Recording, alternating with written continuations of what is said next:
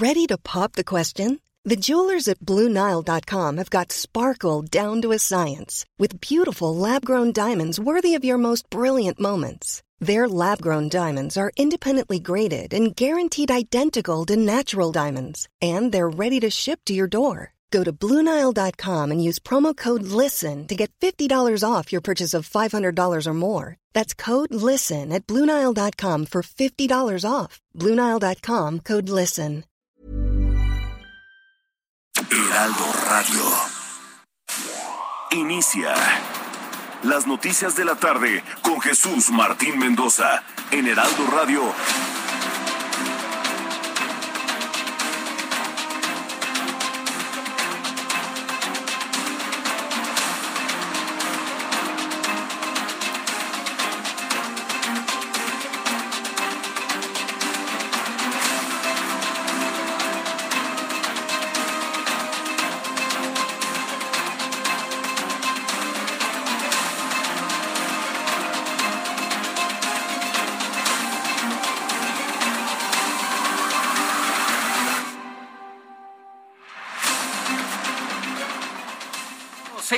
con uno, tiempo del centro de la República Mexicana. Bienvenidos a Heraldo Radio, las noticias de la tarde con Jesús Martín Mendoza. Mi nombre es Carlos Allende y a nombre del titular de este espacio vamos a estar acompañando toda la semana, de aquí al viernes, mientras Jesús se toma unos días de vacaciones.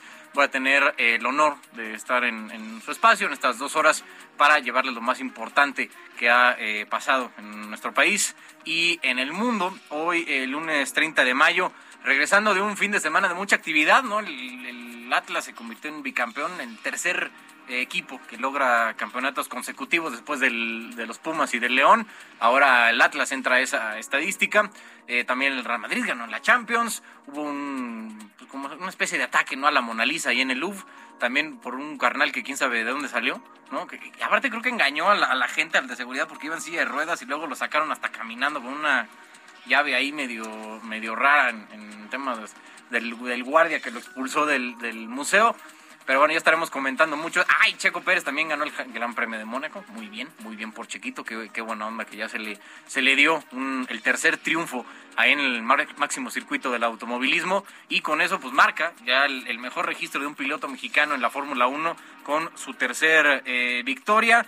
Y bueno, pues vamos a tener mucha actividad hoy en este, en las noticias de la tarde. Vamos a hablar más al rato con eh, Carolina Villano, candidata a eh, gobernar Hidalgo para ver eh, pues, cómo, cómo está siendo ya el cierre de campaña. Ahorita estamos en la última semana antes de que el domingo sean las elecciones en seis estados del país, uno de ellos siendo Hidalgo, el cual vamos a hablar con, eh, les decía, la candidata de la eh, coalición Va por México, PAN, PRI y PRD. Pero por lo pronto, un resumen de lo más importante que ha pasado hasta ahora, hoy lunes 30 de mayo. Esta tarde la Comisión Nacional del Agua informó que a las 15.30 horas el centro del huracán Ágata, categoría 2, ingresó a tierra en las inmediaciones de La Redonda, municipio de San Pedro Pochutla, allá en Oaxaca. Vamos a tener ahorita más adelante entrevistas con eh, corresponsales en el estado de Oaxaca. El embajador de Estados Unidos en México, Ken Salazar, aseguró que el futuro de América del Norte recae en las negociaciones que realizan México y Estados Unidos. Así lo anunció tras una nueva reunión con el presidente de México, Andrés Manuel López Obrador. Digo que no sé qué opinen ustedes, este, pero Ken Salazar ya se ha convertido en un visitante asiduo de, Palacio Nacional. La semana pasada tuvo tres visitas en, cinco días. Hoy apenas es lunes y ya tuvo otra. Bueno, hoy en otros asuntos, la construcción del tramo 5 del tren Maya se tendrá que detener de manera inmediata porque un juez federal ya emitió una suspensión definitiva en las obras de esta ruta ferroviaria, la cual va desde Playa del Carmen hasta Tulum en Quintana Roo. En temas de seguridad pública, la Secretaría de eh, ese ramo, allí en Sinaloa, informó que quienes detuvieron a cuatro personas, a que detuvieron a cuatro personas, entre ellas un menor de edad, y quienes pudieron haber participado en el retén que interceptó al convoy de periodistas en Badiraguato durante la gira del presidente López Obrador en la entidad. El Programa de las Naciones Unidas para el Desarrollo reveló que la esperanza de vida de los mexicanos disminuyó cuatro años, pasando de 75 a 71 años de vida. Esto significa que México es el país con el promedio de vida más bajo de los Estados miembros de la OCDE, la Organización para la Cooperación y Desarrollo Económico. La periodista Fátima Monterrosa reveló un documento sobre la suspensión de eh, Sandra Cuevas Nieves, quien es eh, hasta este momento alcaldesa de eh, Cuauhtémoc aquí en la Ciudad de México, por una presunta acumulación de faltas administrativas derivadas del cierre del Deportivo Guelatao sin ningún tipo de fundamento y de manera dolosa. Sin embargo, la alcaldía Cuauhtémoc informó que aún no ha sido notificada de manera oficial. Y la Organización Mundial de la Salud no considera que el brote de contagios de viruela del mono ocasione otra pandemia, aunque continúa la evaluación de declarar una emergencia de salud pública a nivel internacional. Y autoridades de Shanghai, China, anunciaron que a partir del miércoles primero de junio se va a poner fin a las medidas estrictas de confinamiento ocasionadas por el COVID-19, este brote que tuvieron ahí en China, no habían tenido en, los dos años de pandemia. Tuvieron este 2021, justo en, marzo, abril, un brote bastante importante de casos que eh, obligó a las autoridades chinas a hacer un una especie de, cuarentena masiva y muy, muy estricta durante todos estos, estos días que eh, se levantará, les decía, el primero de junio en zonas que no registren contagios de coronavirus, en específico en las regiones donde existan caos en casos. Van a continuar estas medidas de aislamiento. Bueno, eh, vamos ahora con nuestros eh, compañeros reporteros urbanos. Vamos contigo, Daniel Magaña, ¿dónde te encuentras? ¿Qué tal, Carlos? Muy buenas tardes. Nos ubicamos en este momento en la zona de la colonia Roma. Para las personas que se incorporan hacia pues la avenida Cuauhtémoc, el eje poniente, pues ven aumento la actividad vehicular a través de este eje vial en dirección hacia la zona de viaducto. Bien para continuar más adelante hacia la colonia Álamos, una tarde en la cual, bueno, pues ya pues eh, tenemos nublados importantes en la pues, capital del país, así que pues no descartamos un poco de lluvia en los próximos minutos, que hay que tomar esto en cuenta. Y un poco adelante de la zona del eje 1 poniente, en la zona de Cuauhtémoc, a partir del eje 4, ya el avance mejora en dirección hacia la zona de la avenida Eugenia o bien también las personas que se incorporan a través de Ángel Urraza hacia las dimensiones de la colonia del Valle. El reporte. Muy buena tarde. Gracias, Daniel. Estamos pendientes. Va ir contigo Mario Miranda, adelante. ¿Qué tal, Carlos? Buenas tardes. Pues te comento que este lunes, alrededor de las 2 de la tarde, bomberos y protección civil acudieron al llamado de emergencia luego que se reportara la caída de un árbol sobre varios vehículos en las calles de Quiacotada, Colonia Azul, esto en la alcaldía Cuauhtémoc. En el lugar se encontraba un árbol de más de 20 metros de altura, el cual cayó sobre cinco automóviles y tiró dos postes de luz, dañando parte del cableado. En el lugar fue tenida una mujer, la cual presentaba crisis nerviosa, ya que se encontraba al interior de una camioneta blanca donde cayó el árbol y esta mujer pues resultó ilesa, solamente, como comentaba, fue tenida por crisis nerviosas. En estos momentos todavía se encuentran trabajando equipos de emergencia para realizar la remoción de escombros y poder retirar, en total, el árbol que, este, que cayó sobre estos automóviles. Carlos, pues continuaremos al pendiente aquí en la colonia Roma. Muchas gracias, Mario. Seguimos pendientes, buenas tardes. Estamos pendientes. Oigan, eh, pues varios, varios asuntos, sobre todo el tema del clima, porque eh, parece que ya estamos en esta etapa de transición entre la primavera y el verano. Pero eh, por lo pronto, sobre todo ahora con el huracán Ágata, ahí llegando a las costas de Oaxaca, en el pronóstico del tiempo, eh, le informamos que a las 15.30 horas de hoy, les decía al principio, el centro del huracán Ágata, de, eh, que llegó con categoría 2 en la escala Saffir Simpson, ingresó a tierra en la localidad de la, la, Redonda, municipio de San Pedro Pochutla, allá en Oaxaca.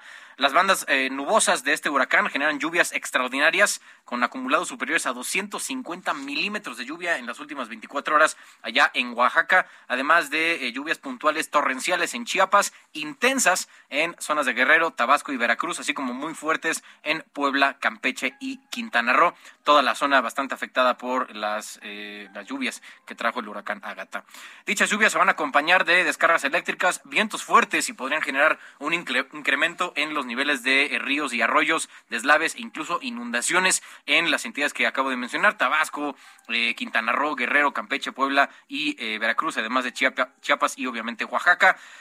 Asimismo, se pronostican rachas de viento de 140 a 160 kilómetros por hora y oleaje de 6 a 8 metros de altura en el litoral de Oaxaca, así como viento de entre 90 y 110 kilómetros por hora y olas de 4 a 6 metros de altura en las costas de Guerrero y Chiapas. Por si andan eh, escuchándonos por allá, mucho cuidado para quienes andan en las costas de Guerrero y Chiapas.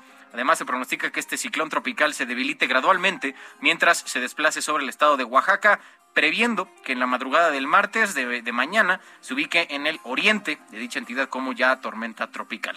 Por otra parte, una línea seca sobre Coahuila se prolonga como un canal de baja presión hasta el Valle de México y va a ocasionar lluvias puntuales fuertes en el Estado de México y Morelos, así como rachas de viento de entre 70 y 80 kilómetros por hora en Coahuila, Nuevo León y Tamaulipas. Para mañana, el centro de Ágata, le decía, se va a desplazar sobre el sur de Veracruz y va a mantener las condiciones para lluvias fuertes e intensas que podrían generar deslaves e inundaciones en todo el sureste mexicano y en la península de Yucatán, con lluvias puntuales torrenciales en Veracruz, al sur, al oriente de Oaxaca, en el estado de Chiapas y Tabasco.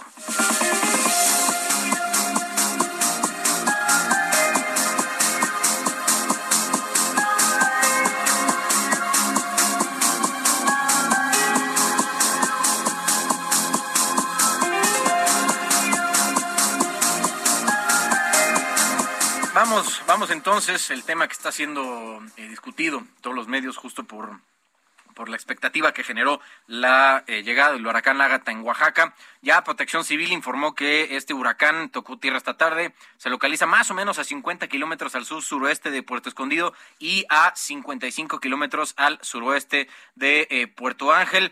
Eh, para hablar más o menos de cómo se está viviendo allá, saludo a Karina García, corresponsal del Heraldo Media Group en Oaxaca. Karina, ¿cómo estás? ¿Qué tal, Carlos? Buenas tardes. Pues efectivamente, como lo has comentado, ya el huracán Ágata pues tocó tierra en su categoría número dos. Eh, comentarte que eh, pues ha generado vientos máximos sostenidos cercanos a los 165 kilómetros por hora. Hace un momento, eh, pues la Coordinación Estatal de Protección Civil aseguró que se han reportado ya árboles caídos, sobre todo en esta franja costera del estado de Oaxaca. Además, eh, se tienen centros comerciales cerrados además también de las playas y las actividades marítimas para evitar poner en riesgo la vida de las y los ciudadanos y también de los turistas que se encuentran en la zona. Comentarte que se instalaron 203 albergues eh, para eh, resguardar a un total de 26 mil ciudadanos y ciudadanas de estos municipios que se ubican en esta franja costera. Además, el gobernador del estado, Alejandro Murat Hinojosa, reiteró que fueron suspendidas las clases, sobre todo en las regiones del el istmo de Tehuantepec y la costa de Oaxaca. Pero escuchemos lo que dijo al respecto. En este momento va en dirección hacia Chacagua. Es por eso que quiero pedirte a ti y a tu familia, primero, que se resguarden en un lugar seguro.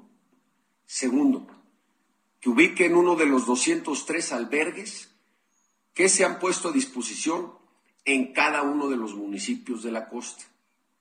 Tercero, que se sigan informando a través de las redes sociales o los medios de comunicación para que podamos seguirles informando. Y cuarto, si es necesario, que contacten a cualquiera de las autoridades municipales, estatales o federales que se encuentra en tierra para poder atender tus necesidades.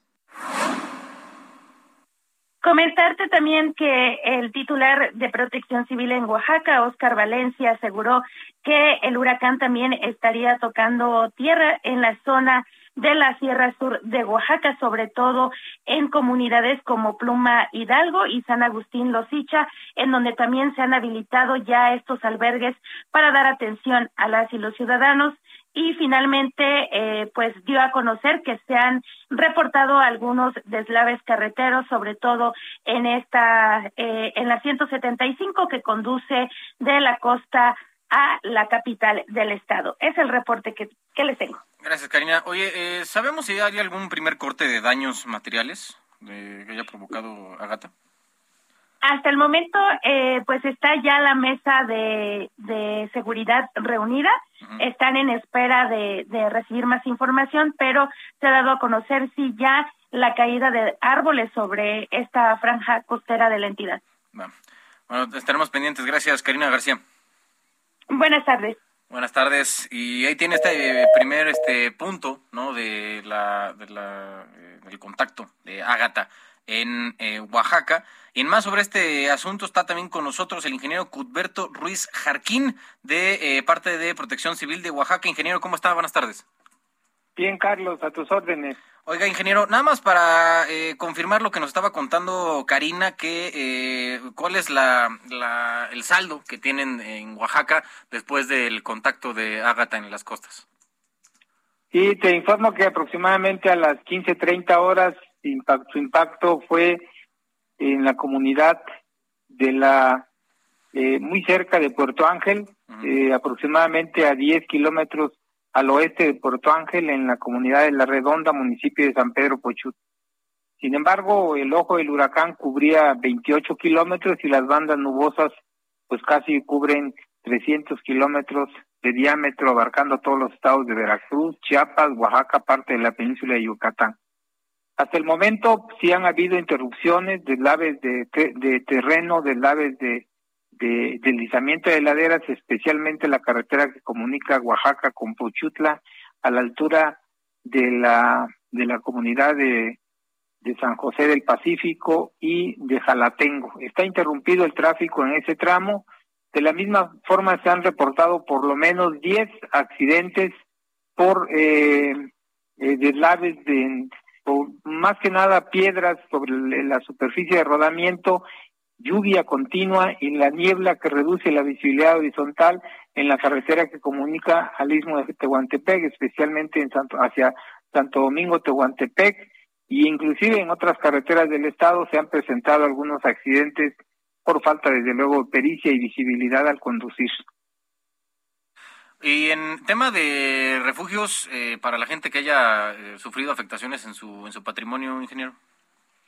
Sí, desde luego que desde el 27 de mayo, donde se estableció ya a las, a las 10 de la noche la vigilancia de este sistema, se habilitaron refugios temporales en, las en los municipios de Colotepec, eh, Mixtepec, Cochutla, eh, algunos otros municipios eh, como Santo Domingo, Santa María Tonameca, que fue el impacto, y alrededor pues se refugiaron 26 mil personas y eh, aproximadamente unos 222 albergues que fueron habilitados para darle eh, sustento, comida y protección a todas las personales, personas que habitan básicamente en riberas del río, en zonas de alto riesgo, a orilla de playa, y mientras dure la emergencia. Se espera que Ágata pues ya esté sobre tierra transitando y muy posiblemente eh, la historia continúe con lluvias torrenciales sobre la Sierra Sur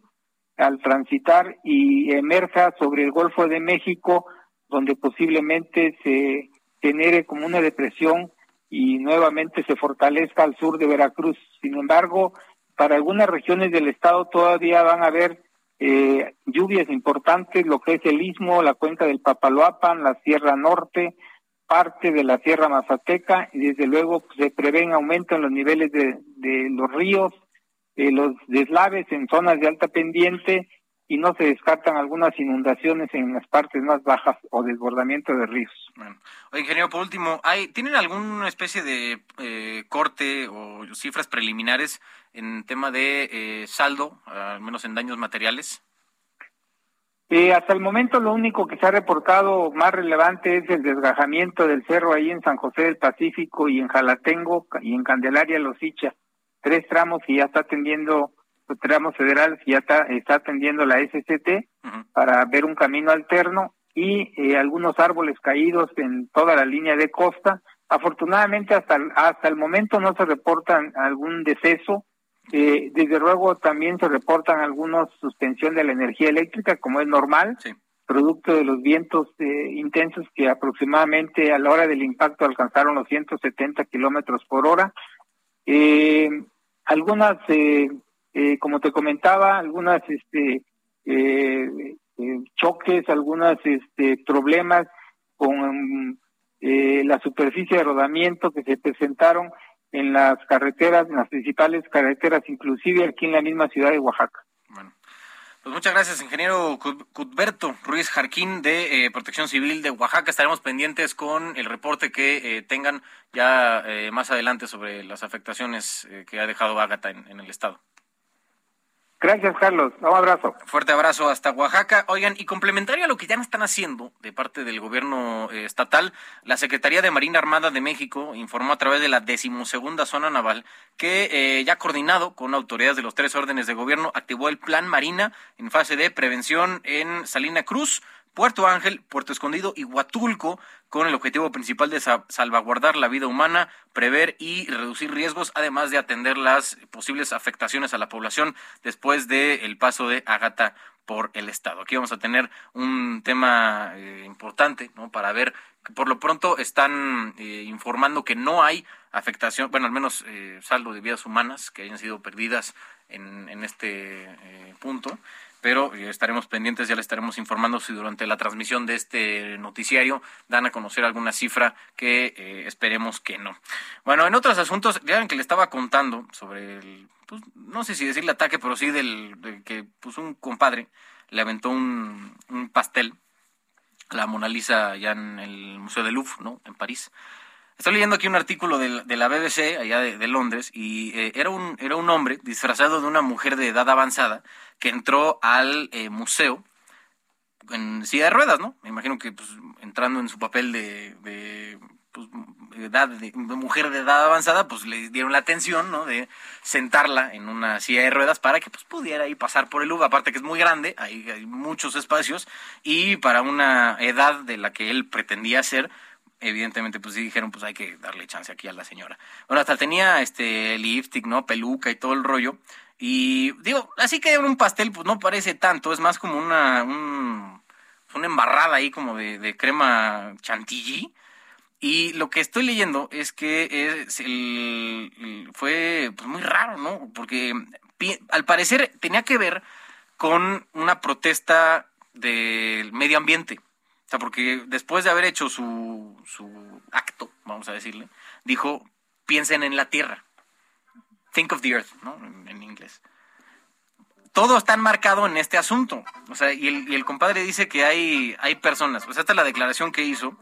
Un hombre de 36 años que fue detenido y después mandado, fíjate, a una a la unidad a la unidad psiquiátrica de la policía de París, porque pues dicen como qué onda. Em, eh, van a estar viendo a ver si le, si le presentan cargos por daño a eh, artefactos culturales, ¿no? Así como es el, el, rollo que tienen allá. Y em, un hombre de 36 años que decía, hay people, hay, hay, people, ¿eh? aquí estoy en un spanglish, pero padrísimo. Hay gente que están destruyendo la tierra. Piensen en eso. Los artistas les dicen, piensen en la tierra. Por eso lo hice. Hay que decir, cualquiera que haya eh, estado en el Museo de Louvre sabe, sabe cómo está instalado, ¿no? La, pared donde está la, Mona Lisa, esta obra de Leonardo da Vinci del, Renacimiento. Es, la verdad es que es un cuadro más pequeño de lo que uno se imaginaría, porque pues, uno dice, no, pues está aquí el, en magno, ¿no? Aparte es una pared nada más para, el, para ese cuadro, no hay otra cosa. Y es un cuadro de, pues, ¿qué les digo? Yo creo que, yo no sé, luego no soy bueno con las proporciones, porque serán 15, 20 centímetros de, de altura. O sea, porque no es mucho, o sea, de verdad es más a pantalla, te lo juro, o sea, es chiquitito, es muy chiquito. A lo mejor de 30, estoy exagerando. Sí, te digo que para las proporciones yo no soy muy bueno. 30. Sé, más de política que de proporciones. Como de 30 centímetros de alto, así. la verdad es, un poco anticlimático ir a ver la, Mona Lisa, porque uno pues tiene, ¿no? Esta, este, esta imagen mental, ¿no? De, no, la obra magna de Da Vinci, todo el misterio que hay alrededor, películas y todo el rollo. Pero bueno, la cosa es que está exhibida, ¿no? Y la Mona Lisa, y, en, y hay entre la gente y el cuadro, hay primero como, ¿qué te gusta? ¿Tres metros de distancia? Ah, y, y, encima de eso está un vidrio que me imagino está blindado, debe ser, debe ser bastante grosor. Entonces, digo, para aquellos eh, conflictuados por aquello de que pudo haber una, un daño a la obra de Da Vinci, no se me preocupen, o sea, tendrían que dispararle un, fusil de calibre 50 dentro del Museo del Louvre, cosa que es bastante complicado, para que eh, pudiera haber un, daño. Y la segunda es que eh, pues este, a este hermano ya lo fueron a arrestar, está, les decía, en la unidad de, la policía psiquiátrica allá de, París. Ya veremos qué es lo que pasa, porque vean que luego los franceses son muy este, celosos de su cultura o de lo que tienen bajo su resguardo. Entonces ya estaremos viendo qué pasa con este señor, de aún de identidad desconocida, pero que su protesta tenía que ver con el tema del cambio climático y de los daños al medio ambiente. Bueno, es eh, momento de irnos a un corte. Acuérdense que están escuchando el Heraldo Radio a través de todas nuestras frecuencias, 98.5 aquí en el Valle de México, 100.9 en Guadalajara. Gracias a, todos los que nos escuchan. Mi nombre es Carlos Allende. Me pueden escribir sus comentarios sobre los temas que estemos discutiendo a mi Twitter, arroba Sirayende. Voy a un corte. Volvemos con más información aquí en Heraldo Radio. Escuchas a Jesús Martín Mendoza con las noticias de la tarde por Heraldo Radio, una estación de Heraldo Media Group. Heraldo Radio, la HCL se comparte, se ve y ahora también se escucha.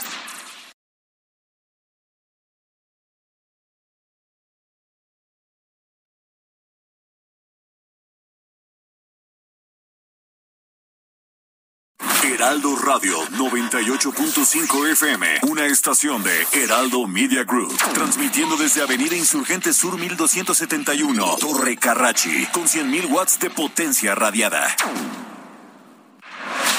Escucha las noticias de la tarde con Jesús Martín Mendoza. Regresamos. Emprendedores, empresarios e inversionistas, todos reunidos en un mismo lugar. La Feria Internacional de Franquicias, este 9, 10 y 11 de junio en el World Trade Center de la Ciudad de México. Las franquicias más exitosas del mercado. Regístrate en www.fif.com.mx. Viaja, vive, disfruta. Viaja con hasta 40% de descuento en Aeroméxico. Vive más vacaciones al acumular puntos Premier con hoteles en línea, Hertz o Uber. Y disfruta hasta séptuples puntos Premier por tus compras en línea, Gandhi, Gaia, Luna y más. En el Hot Sale de Club Premier encuentras todo para volver a disfrutar cada experiencia.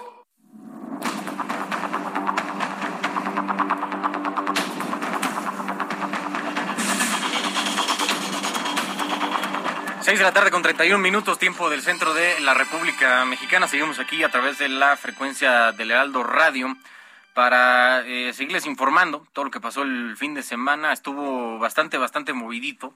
Que más allá de lo que pasó en el plano deportivo, que fue pues más, este, donde más se comentó, incluso por la polémica, ¿no? En la final del, fútbol mexicano, que al rato vamos a hablar con el, gran Roberto San Germán al respecto. Pero antes de eso, hubo otro asunto igual que el fin de semana, pues dio de qué hablar, sobre todo en, el mundo de las redes sociales, en la tuitosfera, que fue eh, una especie de retén eh, informal allá en Badiraguato, eh, y ya el secretario de Seguridad Pública del Estado de Sinaloa, Cristóbal Castañeda Camarillo, informó que detuvieron a cuatro personas, entre ellas un menor de edad quienes eh, son los que al parecer participaron en el retén que interceptó el convoy de periodistas en esta ciudad que les digo, en Badiraguato, durante la gira del presidente de la República. El secretario dijo que eh, decomisaron dos vehículos con reporte de robo que tienen las características de las unidades que bloquearon el paso a los eh, compañeros periodistas, además de que en cuanto se tuvo conocimiento del retén en la carretera de Badiraguato, se, desplegó un operativo entre los poblados de Huixiopa, eh, Baca Bacacoragua y San José del Llano, que eh, están ahí a unos 5 kilómetros donde, de donde fue el, eh, pues, el retén a periodistas allá en Sinaloa. Alguien que estuvo presente en este retén es Iván Saldaña, eh, reportero del Heraldo Media Group, a quien tengo en la línea. Iván, ¿cómo estás?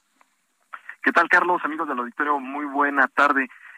sí, básicamente fue para nosotros nos encontrábamos para cubrir la gira del presidente López Obrador por Sinaloa que estuvo allá el pasado viernes, ahí ofreció su conferencia mañanera, después él se trasladó para, por los tiempos, se trasladó en helicóptero para llegar al municipio de Guadalupe y Calvo en Chihuahua, en esta zona que es conocida como el Triángulo Dorado porque se encuentra entre Chihuahua, Durango y Sinaloa.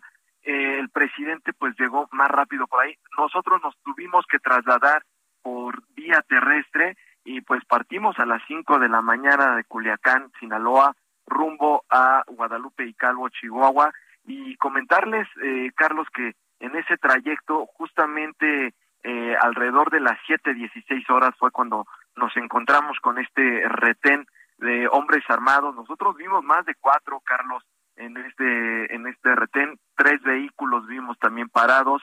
Eh, las personas eh, armadas con armas largas y traían incluso pues eh, vestimenta tipo militar desde chalecos antibalas. Una la persona que se acercó a nosotros él vestía básicamente como un militar, solamente que en vez de botas traía guaraches.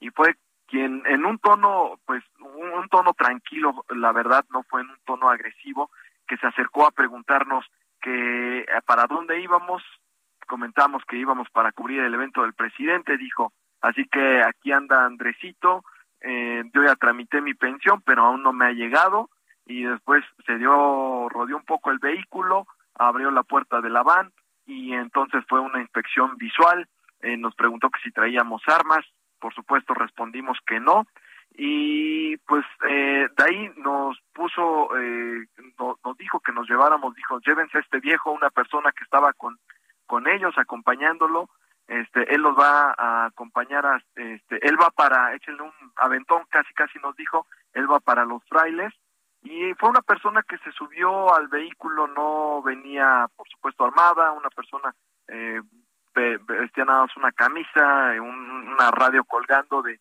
de estas portátiles y pues muy, muy se veía muy muy sencilla la persona.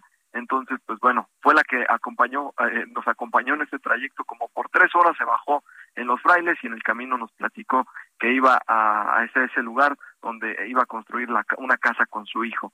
Eh, pero comentarles que en este retén Carlos eh, pues estas personas fue rápido eh, pero pues ahí está el hecho. Y también lo importante es que nosotros salimos desde Culiacán desde las 5 de la mañana, pero íbamos con una caravana de tres, éramos cuatro vehículos, eran cuatro vehículos en los que íbamos, y pues en uno de ellos iban funcionarios del Estado, eh, en otro iban eh, prensa local y en los otros dos iban prensa nacional. Entonces, pues por supuesto que a todos nos tocó, incluso los del retén nos dijeron que ya habían pasado eh, de prensa media hora con anticipación, es decir, por la, eh, en, lo que se adelantaron eh, los compañeros, pues también les tocó Carlos.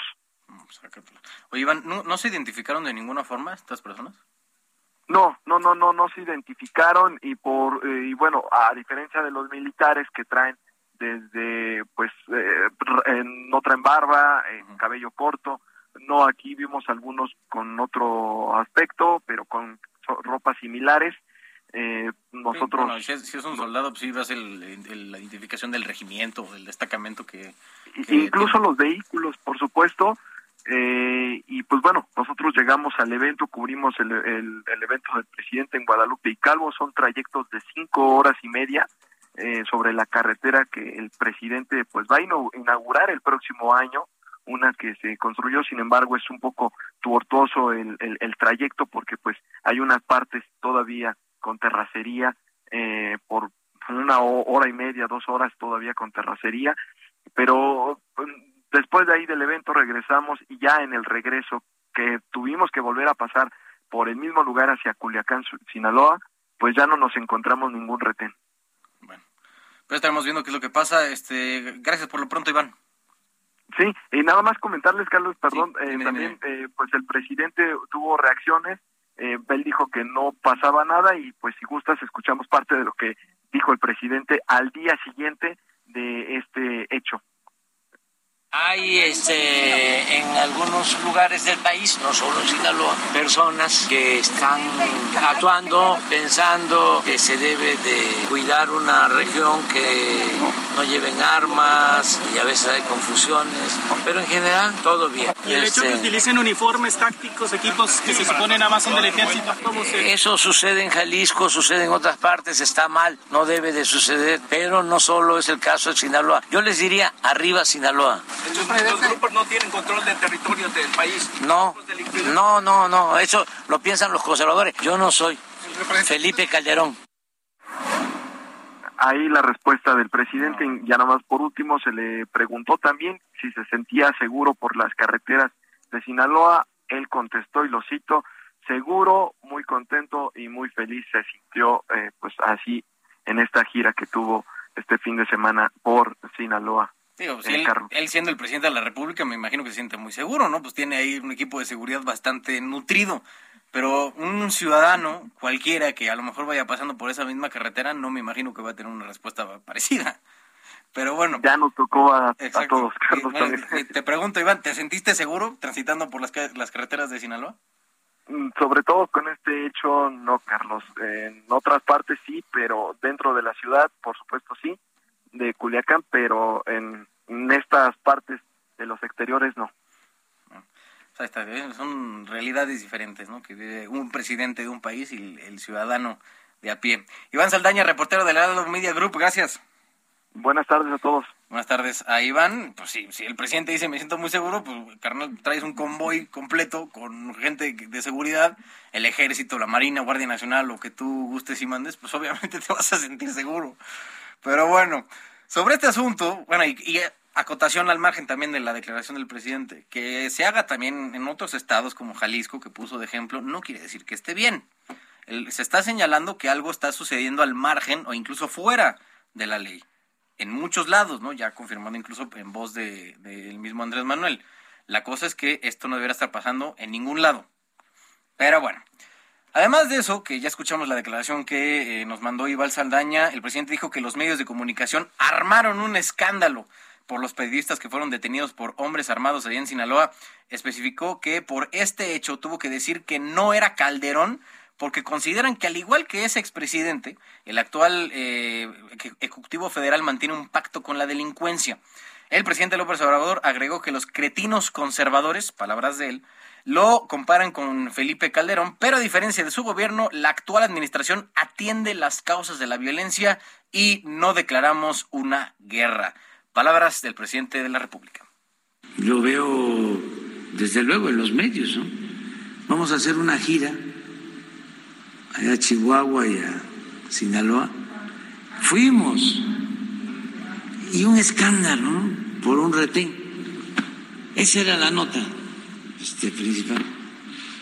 Tuve que decir que yo no era Calderón, porque no soy Calderón. Este él pactó con la delincuencia. En vez de atender las causas que originan la violencia, declaró una guerra. No somos lo mismo. Yo no sé qué tipo de pacto haya hecho eh, Calderón, según las palabras, lo que piensa, lo que cree el presidente pero pues si pactó le fue muy mal, ¿no? Porque tuvo una oleada de violencia brutal durante su sexenio que nada más se incrementó con Enrique Peña Nieto y pues, se ha mantenido tristemente alta en este sexenio. Pero bueno, sobre este asunto y de cómo hay operativos, se supone, en todas las carreteras del país, tengo en la línea también a Francisco Nieto, reportero de esta casa editorial. Francisco, ¿cómo estás? Carlos, ¿qué tal? Muy buenas tardes. Pues hoy el presidente López Obrador en la mañanera de Palacio Nacional explicó que la Guardia Nacional está vigilando todos los caminos del país. Esto, pues a, raíz de estos incidentes de inseguridad que se viven en la carretera, en las distintas carreteras del país, explicó que la Guardia Nacional es la que está haciendo este trabajo de resguardo, que lo está haciendo para evitar que haya delitos y que en eso pues su gobierno está trabajando es decir, para que la gente se sienta segura cuando vaya eh, en, un tramo, en una carretera eh, por parte de en, el país. Y bueno, también el presidente adelantó que este mes, pues este nuevo agrupamiento, el de la Guardia Nacional, cumplirá tres años de existencia y que ya son más de 100.000 elementos los que están por todo el país. Recordó que la Policía Federal en su, mujer, en su mejor momento llegó a tener 40.000 elementos y pues que la mitad eran administrativos y que tampoco tenían cuarteles, se tenían que quedar a dormir en la intemperie. Hoy ya cambió la realidad de pues de los eh, eh, que se encargan de la seguridad pública, ya tienen eh, dónde quedarse cuando van a operativos y bueno, pues también el presidente volvió a recibir en Palacio Nacional al embajador de Estados Unidos en México, Ken Salazar, quien eh, ha estado toda la semana, es la cuarta vez que está esta semana, eh, la pasada semana, perdón, en Palacio Nacional, está acompañando a varios eh, empresarios estadounidenses que tienen interés en invertir en el tema energético en el país. El presidente agendó varias reuniones con estos empresarios desde la semana pasada y bueno, pues vemos a el embajador pues prácticamente todos los días, le falta ya que tenga una oficina en Palacio Nacional porque pues ya se le ve todos los días aquí en Salazar en Palacio Nacional y bueno, también siguen viendo el tema de la visita del presidente Andrés Manuel López Obrador a la cumbre de las Américas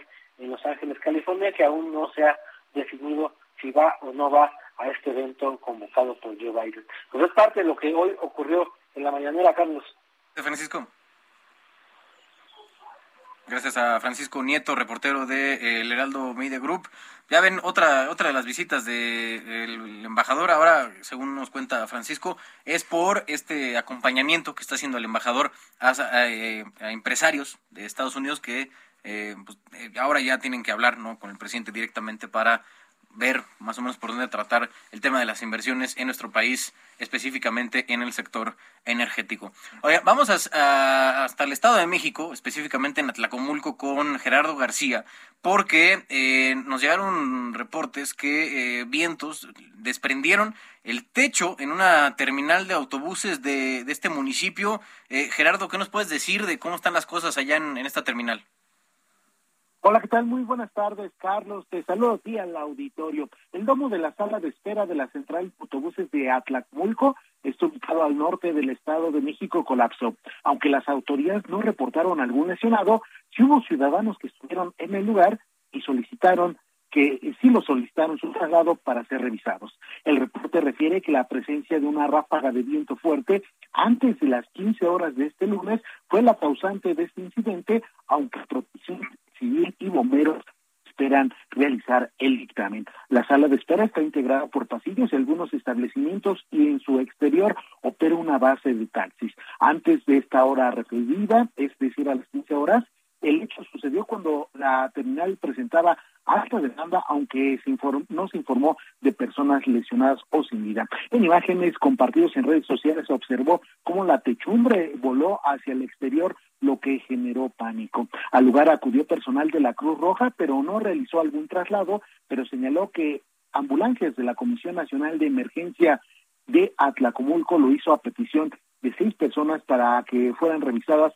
en el Hospital General de esta demarcación. La central de autobuses de Atlacomulco ha sido resguardada y por ello la administración del lugar ha tenido que estar buscando opciones alternas para que los pasajeros aborden y se dirijan a su destino. Las personas que acuden a esta central camionera van rumbo a los municipios vecinos de la zona norte, El Oro, Acambay, Temascalcingo e Islahuaca. Además, también otras rutas que tienen es hacia la capital del Estado de México y también hasta hacia la Ciudad de México. El reporte que les tengo desde el Estado de México. Gracias, Gerardo.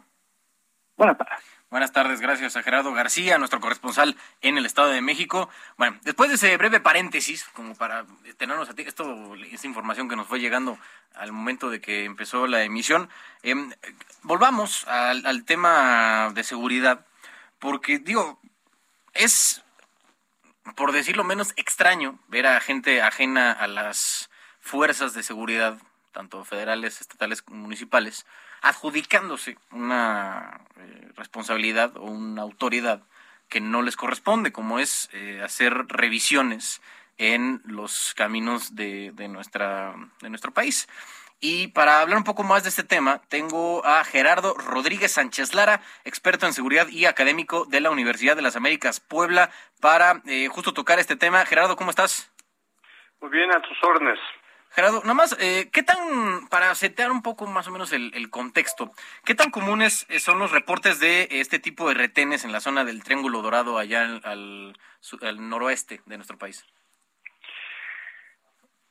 Yo tengo eh, cuenta de más o menos de hace 20 años que hay este tipo de retenes no solamente en el Triángulo Dorado, en las carreteras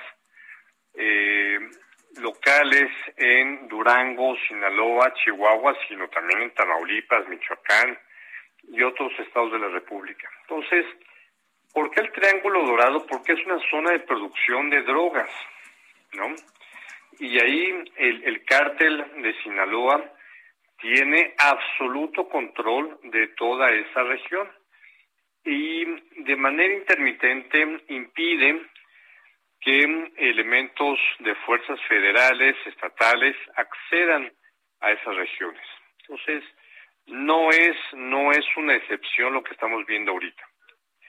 En el caso de Tamaulipas, por ejemplo, y ahora que estamos en épocas de elecciones, yo recuerdo haber platicado con un candidato eh, a la gubernatura del estado de Tamaulipas y me dijo que su equipo de campaña tenía que pedir permiso o avisar al menos de que iban a hacer campaña en los municipios que tenían control. Esta no es la, generalidad en el país. Son regiones muy concretas en donde hay producción de droga o tránsito ilícito de drogas, armas y migrantes hacia Estados Unidos. Ok, entonces, eh, o sea, no estamos hablando de actividad atípica, quizá de los cárteles, pero eh, al menos se contrasta un poco, o, no hace un poco de sentido, con otras declaraciones que hemos visto del presidente cuando dice que la Guardia Nacional está patrullando por todas y cada una de las calles y carreteras de, México. Lo que pasa es que ese es el ideal que quisiera el presidente de la República y que yo también en lo personal yo creo, que, creo que a todos nos gustaría ¿no? que hubiera presencia de las fuerzas del orden en, todas las carreteras de, México. Sí, a ver, pero hay que explicarle a tu auditorio que los gobiernos estatales han sido absolutamente omisos en tener fuerzas estatales suficientes para controlar sus carreteras locales. Y que dependemos ahora sí de que tengamos una policía verdaderamente de corte nacional porque el presidente López Obrador recibió una policía federal de 26 mil elementos para cubrir un país de 126 millones de habitantes y del y en, y en términos de potencia territorial la 15 en términos, en términos internacionales.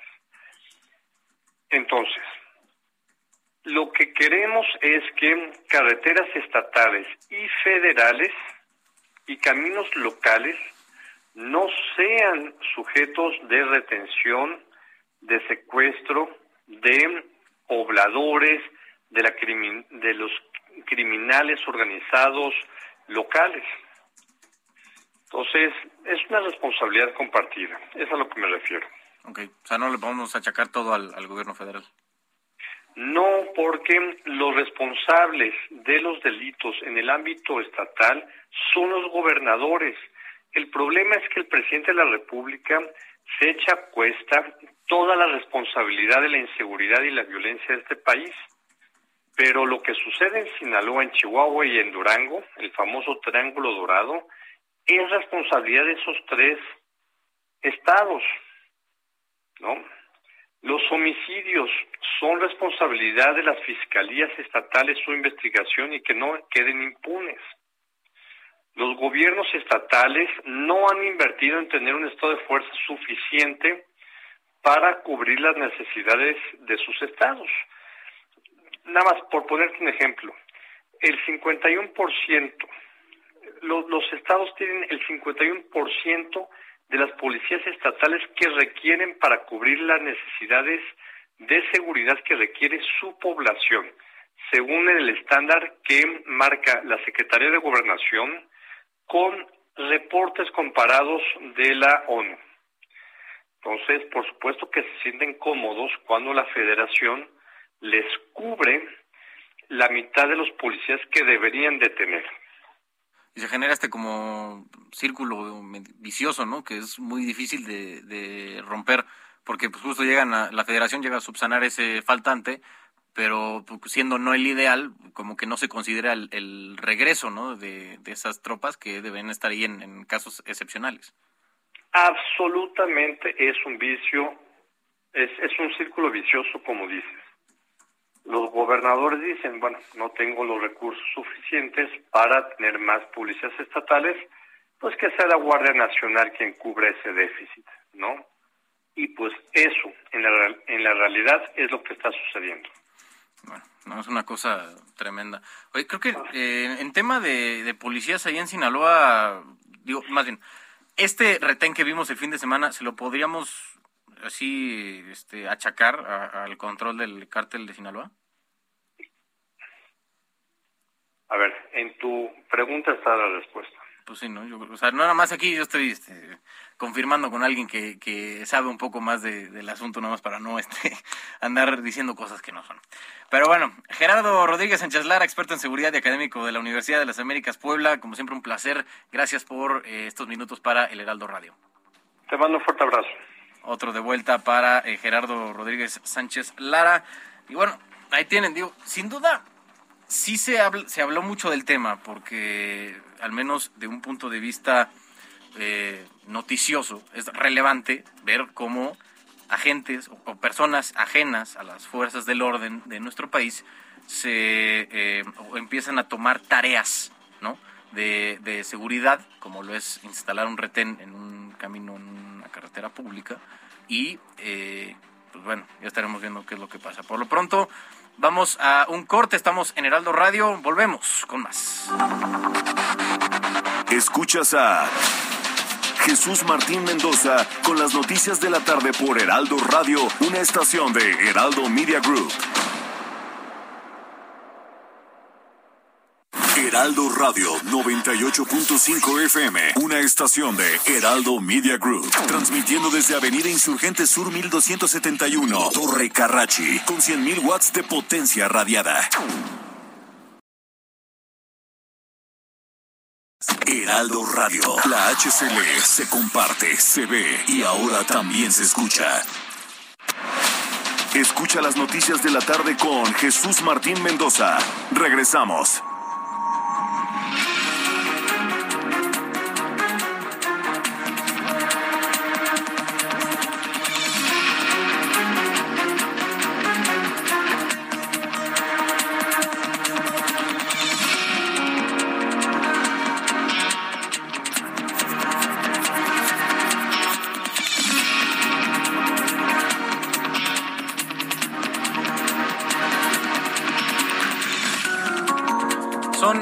7 en punto, 7 en punto de la tarde en tiempo del centro de la República Mexicana.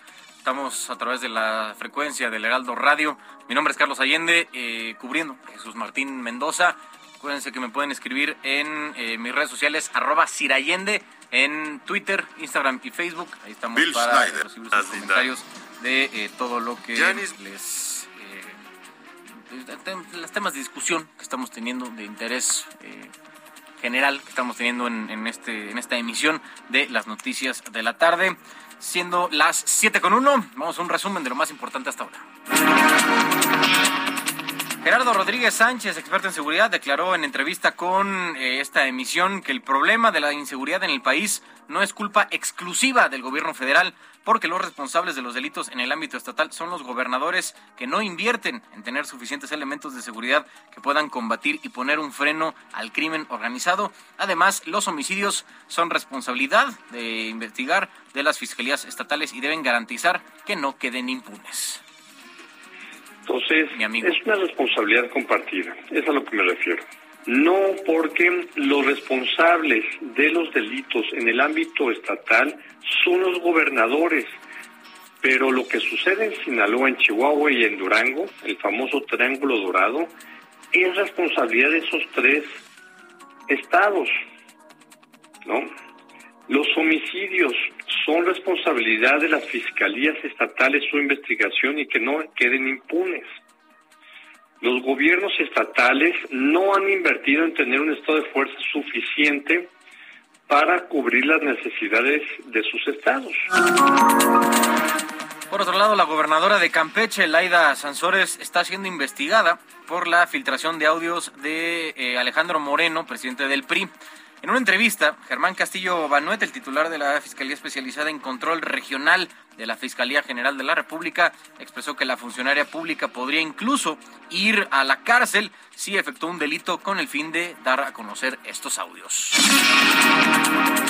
Que hasta donde creo Alito le está echando la culpa a Renato Sales. Creo que era parte del sistema. ¿Sí? ¿En serio? Y mira que son del mismo partido, ¿no?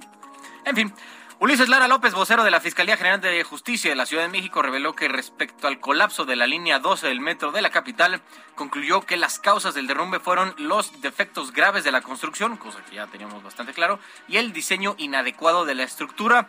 Agregó que no se consideró el mantenimiento como una causa más del colapso de la línea dorada.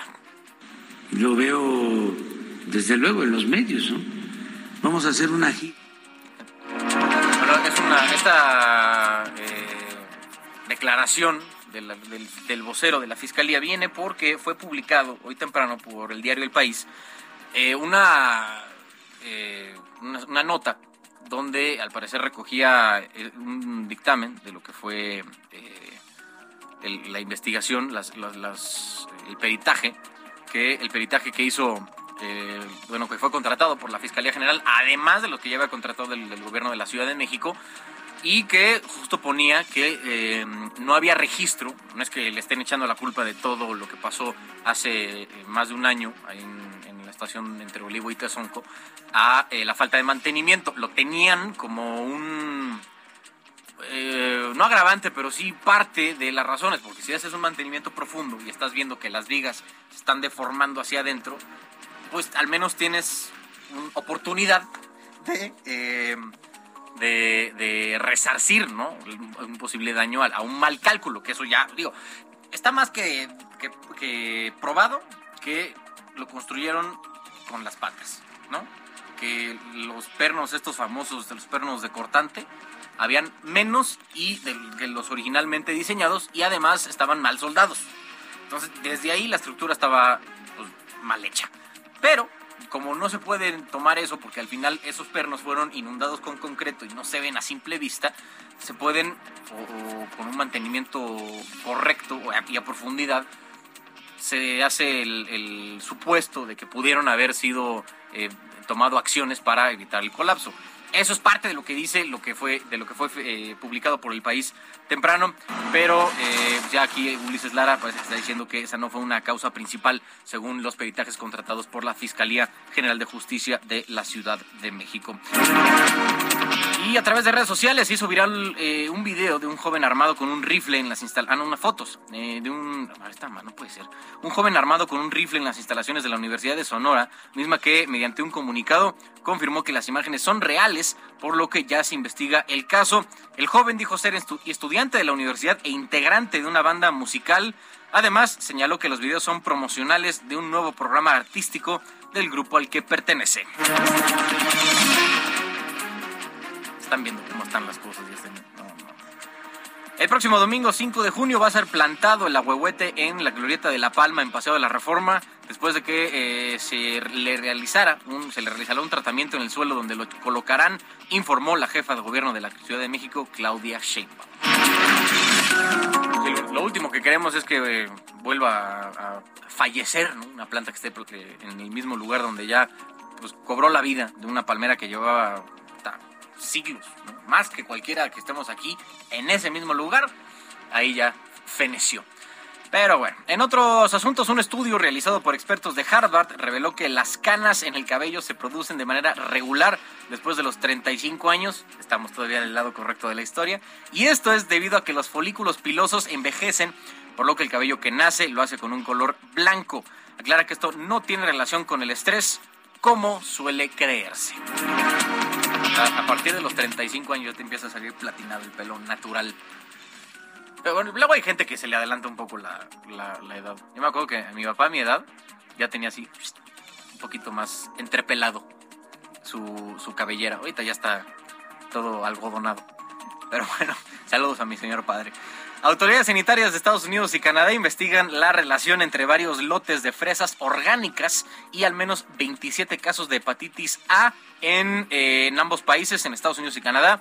Las frutas se distribuyeron entre el 5 de marzo y el 25 de abril, pero las autoridades temen que algunas de ellas hayan sido congeladas por los consumidores, según la Administración de Drogas y Alimentos de Estados Unidos, la FDA, dijo en un comunicado. El presidente de Brasil, Jair Bolsonaro, visitó hoy las áreas afectadas por lluvias torrenciales en el noreste de, Brasil, donde fallecieron al menos 91 personas y continúa la búsqueda de otras 26. El eh, mandatario dijo que sobrevoló la parte del área afectada, intentó aterrizar, pero por recomendación de los pilotos eh, decidieron no hacerlo, dada la inconsistencia del suelo. En más de asuntos internacionales, el gobierno de Reino Unido informó que otorgará una visa especial para que los graduados de las mejores universidades del mundo, eh, para atraer a jóvenes talentosos y eh, puedan iniciar su carrera laboral en eh, este país. Además de, de, estar en la lista de universidades aceptadas para esta visa, no está tristemente en ninguna institución latinoamericana pero eh, si hay alguien que nos escuche, que esté estudiando en algún otro lado, de una buena universidad, la visa va a tener un costo de 900 dólares, que son por ahí de 17.500 pesos. ¿Qué digo? Para tener una residencia en el Reino Unido, 17.500 pesos, está muy bien.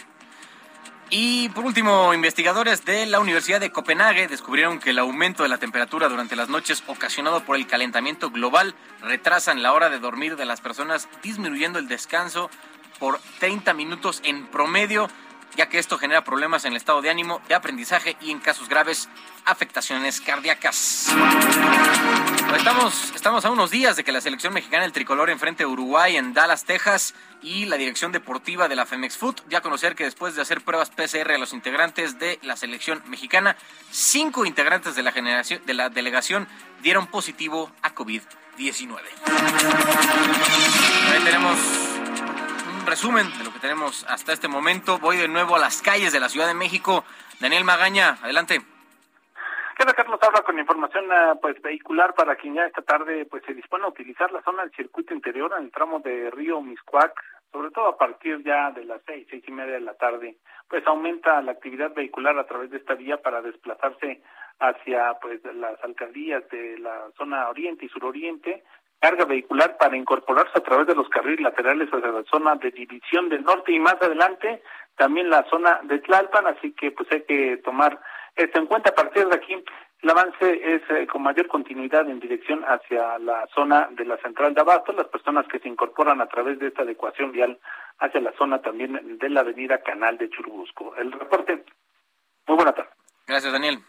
Continuamos atentos. Gracias, seguimos pendientes. Voy contigo, Mario Miranda, ¿dónde te encuentras? ¿Qué tal, Carlos? Muy buenas tardes. Pues informarles a los amigos automovilistas que en estos momentos se encontrarán carga vehicular en el circuito anterior de la raza Reforma, en el sentido opuesto del circuito de la raza Ave Aquí encontraremos buen avance. La avenida San Cosme del circuito Insurgentes con buen avance en ambos sentidos. Marina Nacional del circuito a Mariano Escobedo con tránsito lento. Y finalmente Mariano Escobedo de Marina Nacional a Reforma con carga vehicular. Carlos, seguimos pendientes. Gracias, Mario. Buenas tardes. Buenas tardes. Y por último, Alan Rodríguez, ¿en qué parte de la ciudad estás?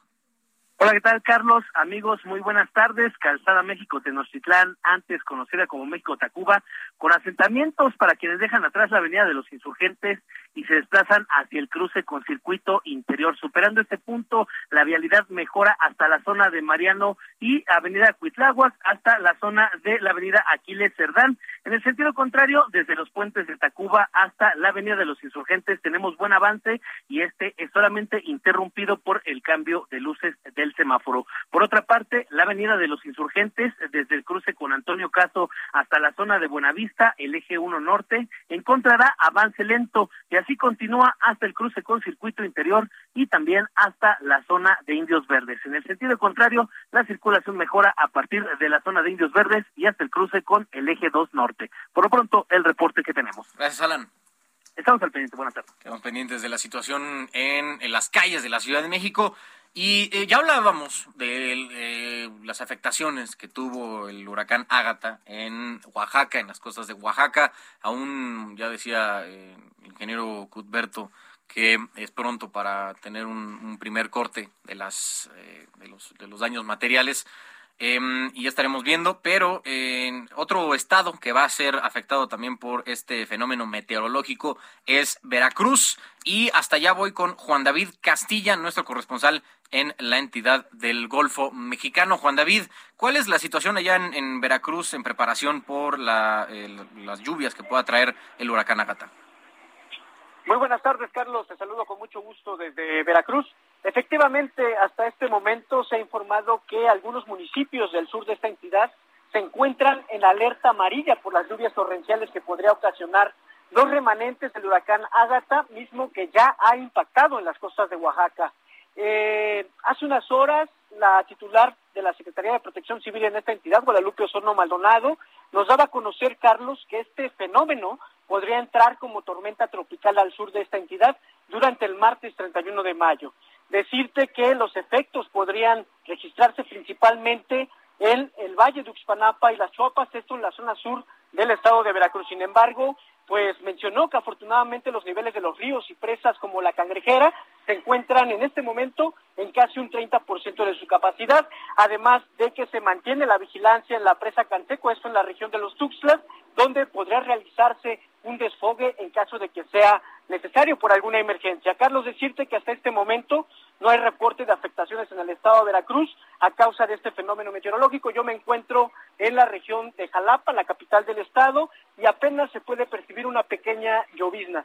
Sin embargo, se espera que en el transcurso de las siguientes horas, durante la madrugada y la mañana de este el martes, se incremente estas condiciones climatológicas, Carlos. Bueno, esperemos que sean las menos eh, necesarias, dado la intensidad de este fenómeno, y ya estaremos pendientes de lo que suceda por allá en Veracruz. Gracias, Juan David. Excelente tarde, Carlos. Hasta luego. Fuerte abrazo hasta Veracruz. Ahí están eh, pues, el reporte ya que tenemos desde Oaxaca y desde Veracruz.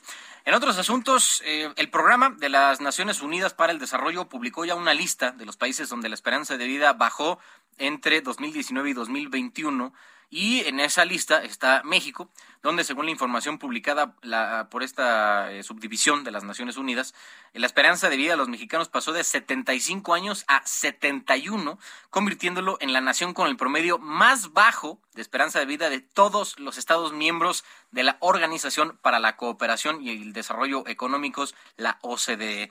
Entre los diferentes factores que afectaron, evidentemente, está el tema de la pandemia, y ese ha sido el, el, que mayor incidencia ha tenido en eh, pues este trancazo, ¿no? Al, al, cuánto se espera en promedio que una persona que vive en este país llegue a, vivir. Y bueno, sabes, es parte de lo que ha tenido de costo la pandemia eh, que ha pasado por nuestro, nuestro país. Y otro asunto que igual vale la pena que tengamos en el radar es lo que eh, ha sucedido o está sucediendo con el tren Maya. Ya ven que han, están eh, manejando la, eh, amparos, ¿no? Como pasó con el proyecto del aeropuerto, bueno, antes de que se empezara a construir el, aeropuerto internacional Felipe Ángeles, y recién se canceló el de Texcoco. Hubo un proceso judicial de que involucró pues, suspensiones, amparos y demás, y este, se fue anunciado que Adrián Fernando Novelo, quien es juez federal primero de distrito en Yucatán, decidió dar una suspensión definitiva en el tramo 5 del tren Maya, este que va de, de Tulum a Playa del Carmen, por lo que las obras van a tener que detenerse inmediatamente y cualquier actividad con la infraestructura, remoción o destrucción de la biodiversidad del terreno tendrá que cesar. Este tramo 5 ha sido el que más eh, pues, discusión ha generado en, la construcción del tren Maya, eh, porque se ha dicho que va a afectar el tema de cenotes y de los sistemas eh, subterráneos, ¿no? de, cuevas y de ríos, y eh, eso propició esta destrucción, bueno, la, la, destrucción de estos ecosistemas, propició la creación del colectivo Sélvame del Tren, y hoy eh, está con nosotros Pepe Urbina, quien es buzo de cuevas e instructor de buceo, además de integrante de este colectivo. Pepe, ¿cómo estás? Buenas tardes. ¿Qué tal? Buenas tardes, ¿cómo te va? Mucho gusto. Todo bien, eh, Pepe. Oye, cuéntanos cómo eh, recibieron esta noticia al interior de, del colectivo que, que está al frente de este litigio. Bueno, fue con mucho grado. Ya lo anticipábamos ya teníamos la suspensión eh, preventiva, los trabajos en el tramo 5 sur y en el tramo 5 norte han estado detenidos por ya eh, varias semanas. y más de un mes ya. Y, cuando, dada cómo se había dado las cosas, Fonatur había impugnado, había presentado un recurso completamente infundado, casi cómico, eh, y entonces estábamos bastante seguros que el juez tenía toda la información necesaria para tomar una decisión relativamente fácil. Confiábamos en que el juez hiciera esto sabiendo que también la presión desde presidencia, la presión por eh, eh, los eh, intereses económicos que están en juego, podía tener un rol, pero el juez se puso del lado de la razón, del lado de la naturaleza, y falló en nuestro favor. La suspensión es definitiva en el tramo 5 sur. Ahora hay que darle espacio a Fonatur, que, que creo que tienen 10 días para impugnar una cosa así, que si presentan algún recurso similar al anterior no es gran problema, pero pues supongo que no se quedarán de brazos cruzados, intentarán hacer algo, y el colectivo, los abogados, estamos eh, listos para, para seguir luchando, para enfrentarlo. Sabemos que esto es una, una batalla larga, es una carrera de fondo. Oye, eh, Pepe, ¿y han tenido ya eh, pruebas de que han detenido los trabajos en este tramo? Sí, claro, sí, sí, sí, los, los, los trabajos están detenidos desde aproximadamente el 15 de abril. Eh, la suspensión provisional se dio el 12 de abril, si no me equivoco, y se trabajó como tres días más, una cosa así, y, eh, y se detuvieron. Desde entonces, el gran éxito de, de estos amparos, porque no, e, e, este que el mío es el primero, pero han venido varios después, es que se dejó de destruir la selva, se dejó de flagelar, de, de lastimar la selva de esta forma, y eh, el espalda, la cicatriz está sonando. Entonces estábamos esperando que se convirtiera esta suspensión preventiva en una definitiva para ahora ya poder empezar a pensar en cómo vamos a proteger esta zona para darle espacio a la selva a que se regenere. Oye, Pepe, este, tú me imagino que más o menos ubicas la zona en la que se está haciendo esta eh, construcción. ¿Qué nos puedes decir sobre si ya eh, tienen documentados ustedes daños eh, palpables y documentados sobre de, que han provocado la construcción del tren Maya? Yo, este es mi hogar. Aquí vivo, yo soy buzo de cuevas. Conozco la zona de arriba y de abajo. eh, afortunadamente, los daños por el momento no llegaron a la parte del acuífero. Eh, solamente dañaron eh, la selva. Esto es muy grave porque una línea recta de esta forma desconecta la selva. Esto es las esto era selva virgen, esto es una cosa que quiero que entienda la gente. No es verdad que eran acahuales, no es verdad que ya estaba impactada. Era selva virgen, completamente virgen. Árboles enormes estaban allí. Eh, entonces se arrasó, es tendrá un ancho de unos 30 metros, quizás 40 metros, eh, en, algunas partes más, en algunas partes debe llegar a los 50 metros de ancho esta línea. Y eh, el problema cuando te quedas así sin árboles es que ahí también cambia la temperatura, se quedan sin eh, hogar mucha parte de la fauna y se encontraron con una gran cantidad de cavidades. Esto, los famosos cenotes son estas entradas a los ríos subterráneos y se encontraron con una gran cantidad. Muchos de estos fueron tapados eh, con la misma vegetación, tapados con rocas, como si tapar el agujero de la entrada resolviera el hecho de que abajo hay, una, hay un domo, hay túneles que atravesaban todo este trazo. Eh, entonces, los daños todavía son reparables con tiempo. Yo calculo que en alrededor de unos 15, 20 años la selva quizás haya olvidado lo que le hicimos, pero nosotros no tenemos que olvidarlo porque tenemos que aprender para que algo así no vuelva a suceder ni por un tren, ni por un desarrollo hotelero, inmobiliario, un campo de golf, un parque temático. Tenemos que aprender a tomar decisiones donde se priorice la salud, salud medioambiental y después eh, factores económicos. La ecuación al revés no nos ha funcionado y por eso vivimos en el desastre caótico del ecosistema en el que estamos. Estamos a tiempo de reaccionar, estamos a tiempo de protegerlo y hacer algo al respecto. Oye, Pepe, digo, me imagino que ya ustedes ya están conscientes hacia el interior del colectivo que en su eh, en este litigio que están teniendo para proteger justo estos ecosistemas que dices en, su mayoría vírgenes, eh, van a ganarse en buena medida la animadversión del presidente y todo su grupo político. Em, sobre esto, ¿han tenido conversaciones en, el colectivo sobre qué hacer y cómo, cómo manejar estos ataques que vienen desde el poder? Mira, eh, antes que nada, sí, es verdad que hay ataques. Lamentablemente esos ataques generalmente solamente repiten descalificativos infundados. Nosotros no, no trabajamos por ningún interés económico. Un, un jaguar, los monos no me van a pagar por protegerlos, es por el bienestar de toda la población. Lo que se ha logrado con, este, con esta suspensión definitiva es en beneficio de absolutamente todos los mexicanos y en beneficio de la humanidad, porque lo que se esconde allí es eh, tesoros paleontológicos que eh, pertenecen a la humanidad. Partiendo de allí, la gente que nos ataca debería en realidad enfocarse en la persona que tomó la decisión de cambiar el trazo del tren de la carretera a la selva. Nosotros no tenemos la culpa que se ha tomado. Nosotros no somos responsables de proteger la selva y el acuífero. La persona que tomó esa decisión desperdició tiempo, muchísimo dinero que se invirtió en la carretera para construir un tren allí, las, los árboles que estaban allí que se talaron y de un día para el otro cambió de decisión. Esa persona, quien sea que haya sido, que le haya sugerido al presidente que esto era una buena idea, esa es la persona que debería de merecer los ataques, no nosotros. Y en cuanto a eh, los intereses, ya eh, si estamos en peligro, nos interesa, sí lo hemos hablado, tenemos, eh, ha, habido algunos nosotros que han recibido eh, ofensas que pasan de, del nivel que uno puede esperar en Twitter o algo así, pero si bien sabemos cómo les va a muchos ambientalistas en el país, creemos que somos cada vez más fuertes, cada vez somos más y eh, esto nos, nos da valor, nos da coraje. Sabemos que tenemos los conocimientos de nuestra parte y, y con la, con la asistencia de la razón vamos para adelante, vamos para adelante. no nos vamos a detener. Te, puedo asegurar ahorita que no nos vamos a detener, que si la ley nos llegase a fallar porque es manipulada, entonces por seguridad nacional nos vamos a manifestar socialmente, pero ese tren no va a pasar por la selva.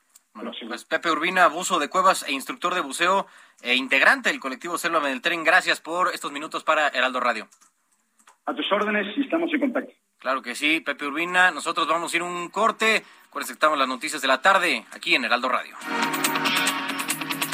Escuchas a Jesús Martín Mendoza con las noticias de la tarde por Heraldo Radio, una estación de Heraldo Media Group. Heraldo Radio, la HCL se comparte, se ve y ahora también se escucha.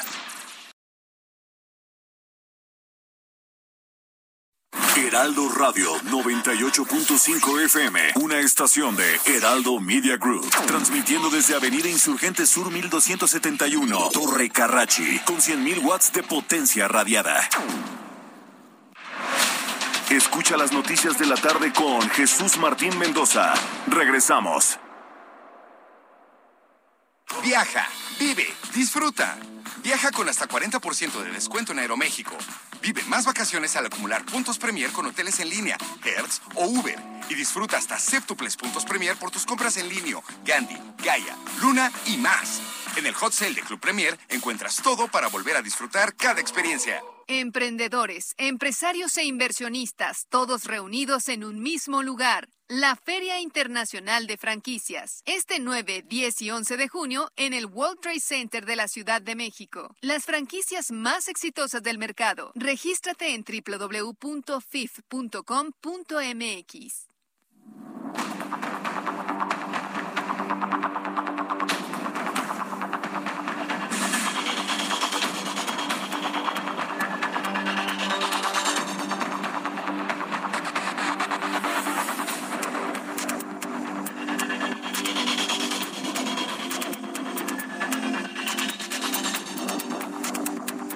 7:31 de la tarde, tiempo del centro de la República Mexicana. Seguimos transmitiendo a través del Heraldo Radio. Gracias a todos los que se han, eh, han sintonizado esta emisión. Gracias a todos los que nos manda, me mandan saludos por redes sociales, en especial Nefertari Navarro, que nos anda escuchando. Saludos, Nefertari. Y eh, pues a todos aquellos que andan eh, aquí en, las noticias de la tarde a través de Heraldo Radio. El fin de semana, se les decía al principio, fue mm, el bicampeonato del Atlas, allá de, Guadalajara, eh, y se convirtió en el tercer equipo que eh, logra el bicampeonato, ¿no? Campeonatos consecutivos después de eh, Pumas y de León. Ahora pues el Atlas llega a este selecto grupo de equipos bicampeones en la era de los torneos cortos que en nuestro, eh, nuestro fútbol. Y pues a ver cómo fue el festejo ahí en Guadalajara. Eh, saludo a Adriana Luna, nuestra corresponsal allá en el estado. Adriana, ¿cómo estás? me imagino que estuvo bastante intensa la celebración allá en la Minerva. Sí, estoy totalmente bañado de cerveza. Espero que haya sido cerveza. Y también de, de espuma, porque es grande la celebración. Fíjate que la sangre rojinegra joven está aquí en Guadalajara. Estoy precisamente aquí en los festejos en el Paseo Chapultepec, en la glorieta de los niños héroes, que es donde siempre celebra el Atlas. Bueno, desde hace 70 años quería celebrar, pero afortunadamente hoy está celebrando el bicampeonato y precisamente se junta toda la familia atlista. Encontramos a una familia que eran 30 miembros, cuatro generaciones, y vamos a escuchar lo que nos dicen con lágrimas en los ojos la familia, generación hace como 40 años, más de 40 años, yéndole al Atlas, sufriendo, pero la recompensa ya está aquí, ya vi campeones. Ahora somos 10 y más los que vienen en camino también, vienen unas dos camionetas llenas de, de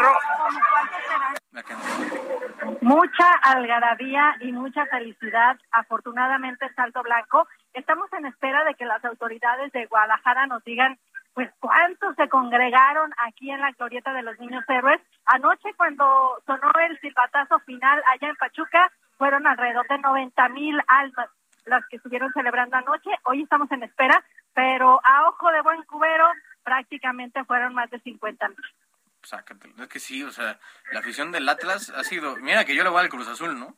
Y sí, le, le, sufrimos bastante, pero estos pobres, desde los 50 no salen campeones y ahora bicampeones, vaya, este, voltereta le dieron al equipo. Pero bueno, este, Adriana Luna, gracias por el reporte desde Jalisco. Nosotros seguimos pendientes. Muy buenas tardes, noches. muy buenas tardes, noches. Gracias a Adriana. Y pues bueno, vamos a ahondar un poco más en este asunto deportivo con eh, nuestro analista de cabecera, el gran Roberto San Germán. Mi Robert, este, ¿cómo ves esta, este ingreso del tercer equipo, el tercer club mexicano que llega como bicampeón, como levantar dos trofeos consecutivos desde que se formaron los torneos cortos en, en México? ¿Qué tal, mi querido Carlos Allende? Buenas tardes y buenas tardes a toda la gente que nos sintoniza. Pues sí, Pumas, León y ahora el Atlas. para que les vea más a los de las Chivas, mi querido amigo. Ah, para que les vea más. En un año, Atlas ya tiene más títulos que lo que ha logrado la familia Vergara.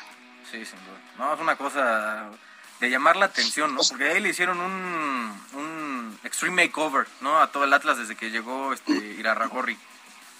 Sí, Grupo Orlegui, que fue el que tomó eh, pues le pasaron, los de Azteca le pasaron al equipo lo que era Atlas. Hay que recordar que eh, la familia Salinas había comprado al Atlas y se lo pasó al Grupo Orlegui, ¿no?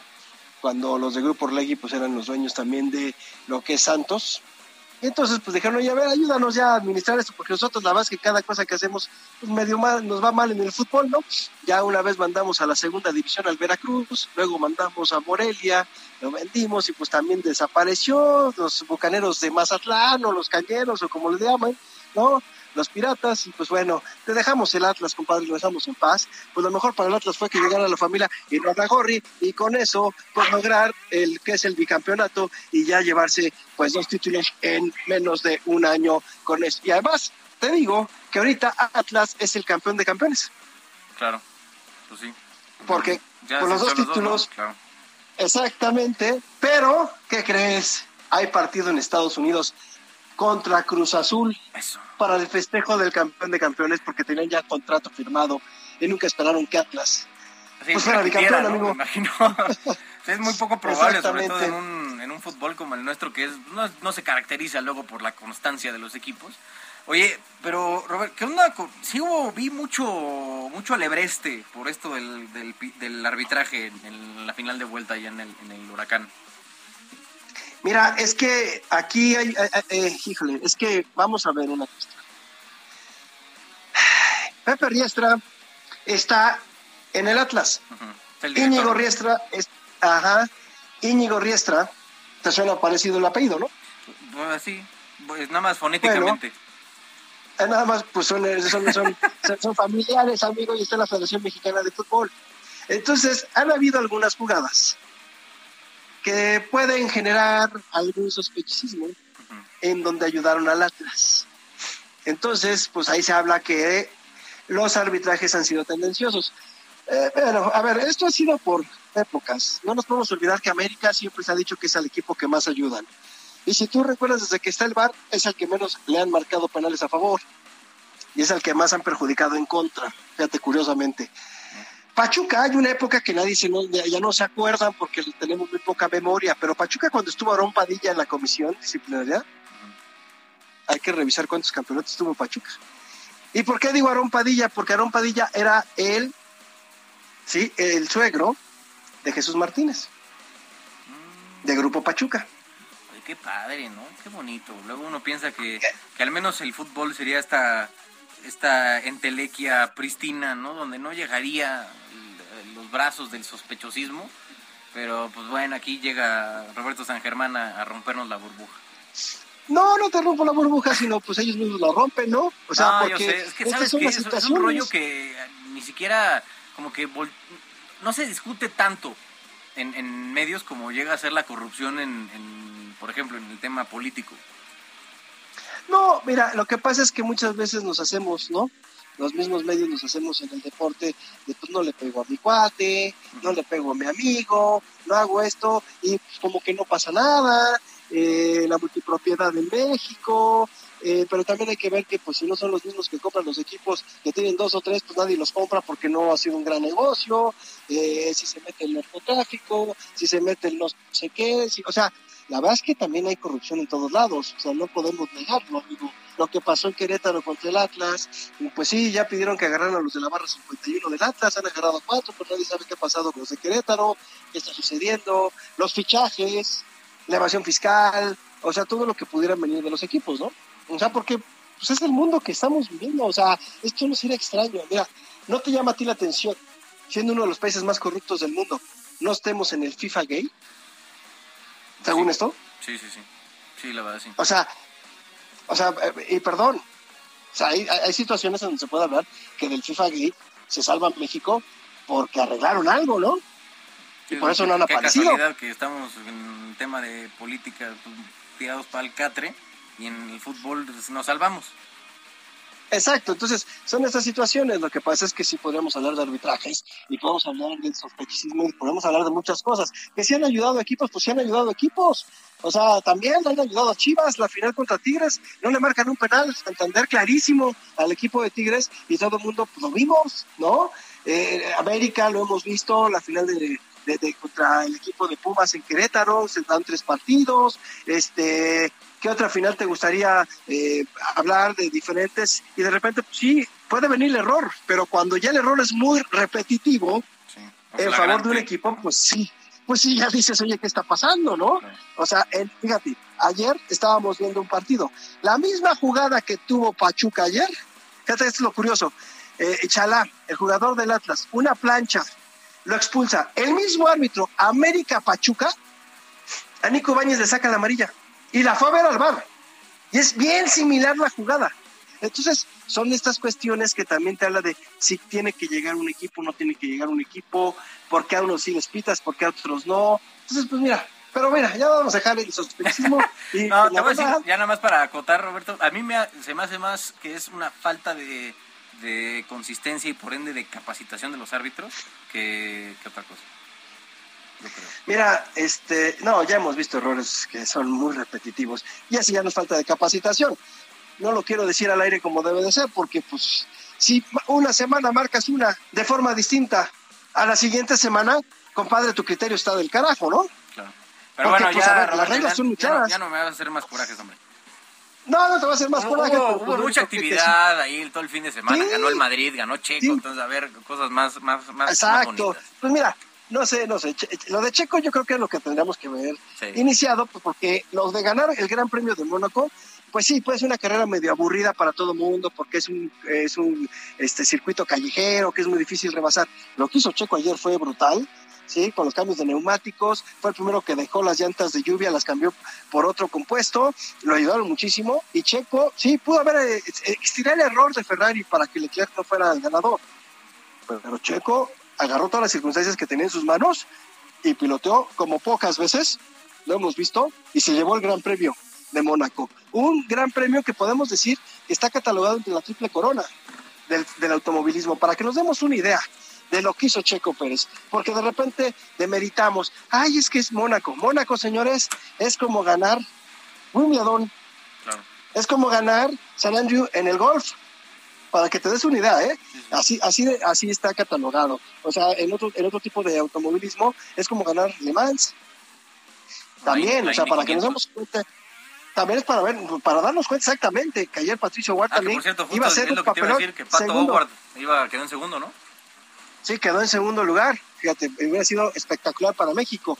Pero lo de Checo Pérez es maravilloso. Es chistoso porque antes la prensa internacional no lo catalogaba como un buen piloto. Gana Mónaco y hoy Checo Pérez, habla todo el mundo de Checo Pérez y ahora sí lo ponen como candidato para llevarse el serial de pilotos. Y está ya nada más a 15 puntos de su coequipero o compañero de equipo, vamos a decirle, para que no haya problemas, del neerlandés Max Verstappen. Yo, la neta, sí te voy a confesar, yo, yo era de los que la temporada pasada creía que Checo no tenía el nivel para estar en Red Bull. Ayer, Mira, ayer me, hizo que tragarme mis palabras. sí. A ver, Carlos, vamos a hacer una cosa. Checo es muy buen piloto. Yo creo que Checo necesita. No, bueno, a ver, es muy claro que, que puedes llegar a un lugar como ha quedado claro como en ejemplos como Nikita Mazepin, como Lance Stroll, que llegan al puro billetazo. Y ahí, y ahí seguía el Stroll, Mazepin salió por otra circunstancia, pero o sea, ahí los resultados que han tenido ambos pilotos contra lo que ha tenido Checo, dejando un poco de lado que pues, Red Bull es una mejor escudería que esas dos, pero eh, aún así eh, la consistencia que ha tenido Checo esta, esta eh, temporada es, es tremenda. Mira, yo creo que Checo sabía que si tenía una buena temporada la primera con Red Bull, ya conoce el auto y se lo dijeron. A ver, brother, ya no tienes Hoy sí ya no tienes ninguna forma de salirte del, del Huacal y no tienes ninguna excusa. Ya conociste el RB18, ya lo manejaste, ya sabes cómo está, no llegaste de improviso, perfecto. Hoy Checo está enseñándonos de lo que había hecho en otras escuderías en donde no tenía auto, como fue Force India, que ganó grandes premios con ellos. Entonces nos damos cuenta de la valía que tenía Checo Pérez y ya se trepó un auto que está espectacular, y hoy la prensa internacional le pone como serio candidato a ganar el título de pilotos. Y es más, hoy Chris Horner, que es el mero mero, el mandamás de Red Bull, dice, hoy mis dos pilotos tienen luz verde para ver quién se lleva el título. Pensábamos que era Verstappen. Hoy Checo Pérez nos enseñó, después de de Mónaco, que los dos están para ver quién se lleva el título y los vamos a poner a competir. Obviamente sabemos que eso lo dicen para calmar las aguas y sí, Checo, queremos. Muy, muy político, diplomático el rollo. Muy, muy político, muy diplomático, como bien dices, pero al final de cuentas, este, lo que va a suceder es que si volvemos a tener la situación de España, pues seguramente le van a decir a Checo, eso pasar a Verstappen. Sin duda. Porque nuestro, nuestro piloto uno, y Checo lo sabe. Entonces, mira, pero lo que está haciendo Checo hoy es una maravilla. Y seguramente lo van a renovar, y ya lo tienen que renovar. Porque hay que recordar que también, pues se podría otra escudería. Mira, es muy fácil. Hoy estamos viendo Leclerc está peleando con Checo y con Verstappen. Si Ferrari dice, ¿sabes qué, Carlos? Ahí no me está funcionando y se me queda el asiento 2 vacío y estoy viendo que el piloto 2 de Red Bull, mi acérrimo rival, está haciendo bien las cosas, pues podrás hacer una llamada a Checo cuanto quieres, ¿no? Y Ferrari, imagínate tener a Leclerc y a Checo en la misma escudería y estando en Ferrari, pues será lo mismo que están haciendo Verstappen y Checo. A ver, Checo ha sido un gran escudero, ¿eh? No perdamos ese punto de vista mi querido Carlos. Checo le dio el título el año pasado a Verstappen. Bueno, parte, ¿no? Y parte de la decisión de, la FIA. Pero, o sea, gran, gran... ¿Sabe que eres el Lewis Hamilton, no? No, no, para nada, no. Odio, o sea, detesto a Lewis Hamilton. Se me hace un payaso, la neta. Pero, este, Sí, hay que ser objetivos también en la vida, Román. O sea, San Román, pero San Germán. está cambiando el nombre del coraje, me lleva. Ya, estás, ¿Qué te está pasando, mi querido? O sea, ¿qué, quieres que te diga? A lo, a lo, que voy. O sea, en esa parte, yo, yo, estaba, yo era el primero feliz en que haya ganado Verstappen.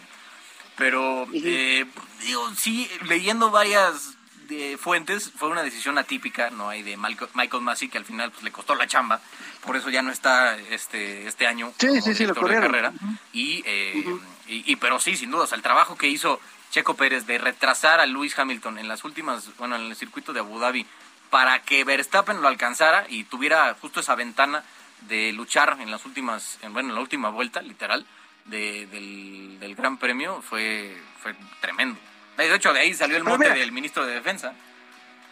No, bueno, te voy a decir una cosa. Lo que pasa es que también hay otras estadísticas que che- déjame checar, te voy a mandar un tweet para que veas todas las carreras en que Checo le quitó puntos a Hamilton. Y ahí los vemos y los sumamos a los que sacó Verstappen. Y Verstappen lo dijo, si no es por Checo no soy campeón. Y lo dijo al final, que tiene el mejor coequipero que pueden tener. Y ya también lo dijo Red Bull. No nos equivocamos en contratarlo. Entonces, creo que iba Checo y bien por Checo. Ahora hay que ver Bakú, Azerbaiyán, que es el gran premio que ha ganado también. Ojalá sería buenísimo que repitiera podio. Y sería su tercer podio. Entonces ya, ya Checo tiene 110 puntos, amigo. Yo no me acuerdo una temporada donde Checo en siete carreras tuviera ya más de 100 puntos. ¿eh?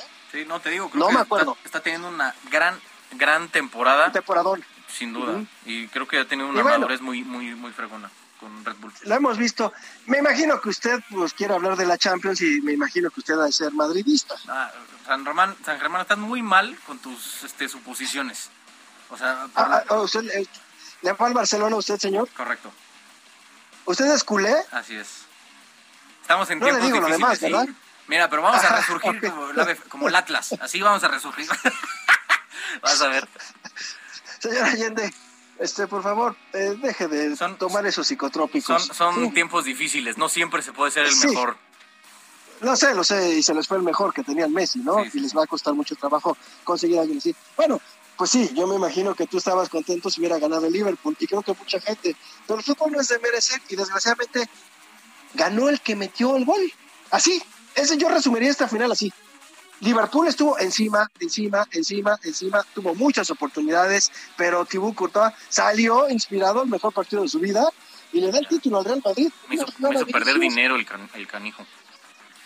Y Vinicius en una jugada que también estaba para la polémica, ¿eh? no se revisó, pero algunas personas dicen que era fuera de lugar, otros dicen que no, y simplemente puso el 1 a 0 con el que Real Madrid logra su título número 14 en Champions. ¿Nos podrá gustar o no? Yo tampoco le voy al Madrid, yo nada más le voy a la América, señor, no le tengo otro equipo en otra parte del mundo.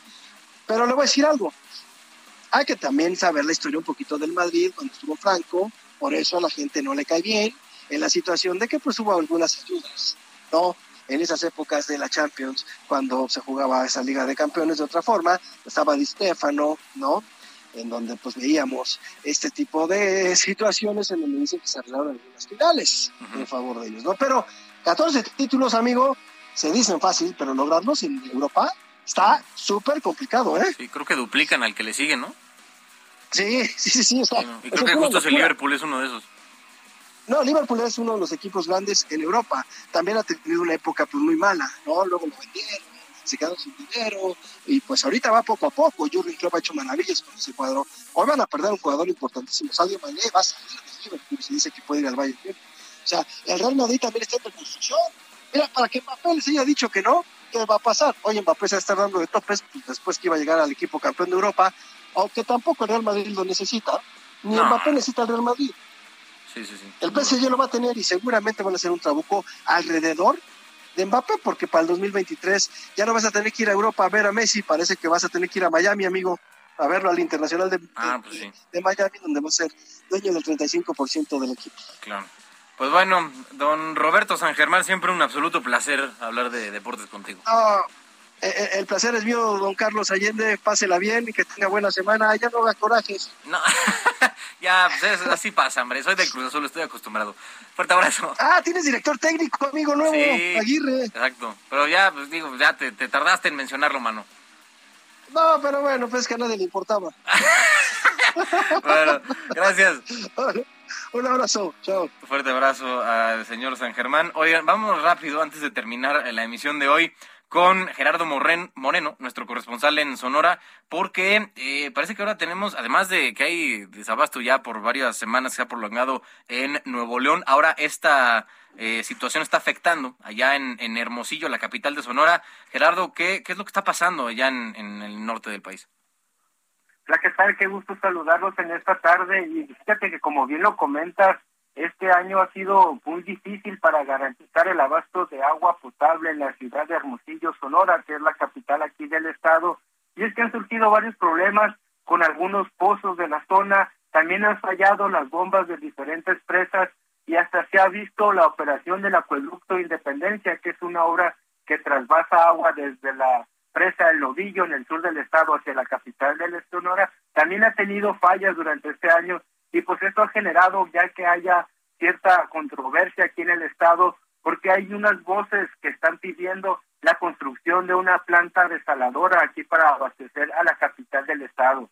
Te platico rápidamente que es el sector empresarial del estado quien está reviviendo este tema que en el año 2000 se había planteado, pero se desechó precisamente porque se hizo la construcción de este acueducto Independencia en los tiempos del gobernador Guillermo Padres. Eh, fue Martín Salazar Suelta, el presidente de la Cámara Nacional de Comercio Pequeño, quien dijo que el sector empresarial ve la solución de una planta desaladora como la mejor opción para abastecer a largo plazo, sobre todo viendo que se está construyendo en estos momentos una planta desaladora para los municipios de Guaymas y Empalme, también allá en el sur del estado. Sin embargo, pues también surgieron voces que están en contra de esta obra, asegurando que si se construye algo que se llamó aquí el ramal norte, que es precisamente una obra que llevaría agua del sur de la ciudad hacia el norte, el agua que llegara del acueducto Independencia, pero que nunca se terminó y por eso aseguran que se están estos problemas de desabasto, sobre todo en la región norte y centro de Hermosillo, y que si hiciera esta obra, pues se, se compensaría esa situación. Sin embargo, pues al momento esto nomás ha generado polémica, sobre todo porque los ciudadanos son los que están viendo pues que no sale agua desde sus casas en varias horas del día, incluso pues ha habido eh, sectores de la ciudad donde ha tenido dos o tres días sin agua y pues esta ha sido la, la inconformidad que han tenido los ciudadanos. Mientras tanto, la autoridad del organismo operador de agua de Hermosillo aseguran que sí hay abasto suficiente, por lo menos para cubrir este verano, sin embargo, son estas obras las que han estado teniendo los retrasos y pues así la polémica acá en el norte, en el, centro de Hermosillo, acá en Sonora, por este problema de desabasto de agua que sí se ha visto más fuerte, como te platico, a partir de este año. Gracias, gracias Gerardo Moreno desde Sonora. Gracias, buenas tardes. Buenas tardes. Oigan, y antes de irnos, la actualización que da la Conagua sobre Ágata ya se ha degradado a categoría 1 con eh, rachas de viento entre 140 y 170 kilómetros por hora. Gracias a todos los que nos escucharon hoy. Nos escuchamos mañana por esta misma frecuencia. 6 de la tarde. Mi nombre es Carlos Allende. A nombre de Jesús Martín Mendoza. Estas fueron las noticias de la tarde. Esto fue las noticias de la tarde con Jesús Martín Mendoza. Heraldo Radio 98.5 FM, una estación de Heraldo Media Group, transmitiendo desde Avenida Insurgente Sur 1271, Torre Carrachi, con 100.000 watts de potencia radiada. Here's a cool fact: a crocodile can't stick out its tongue. Another cool fact: you can get short-term health insurance for a month or just under a year in some states. United Healthcare short term insurance plans are designed for people who are between jobs, coming off their parents' plan, or turning a side hustle into a full time gig. Underwritten by Golden Rule Insurance Company, they offer flexible, budget friendly coverage with access to a nationwide network of doctors and hospitals. Get more cool facts about United Healthcare short term plans at uh1.com.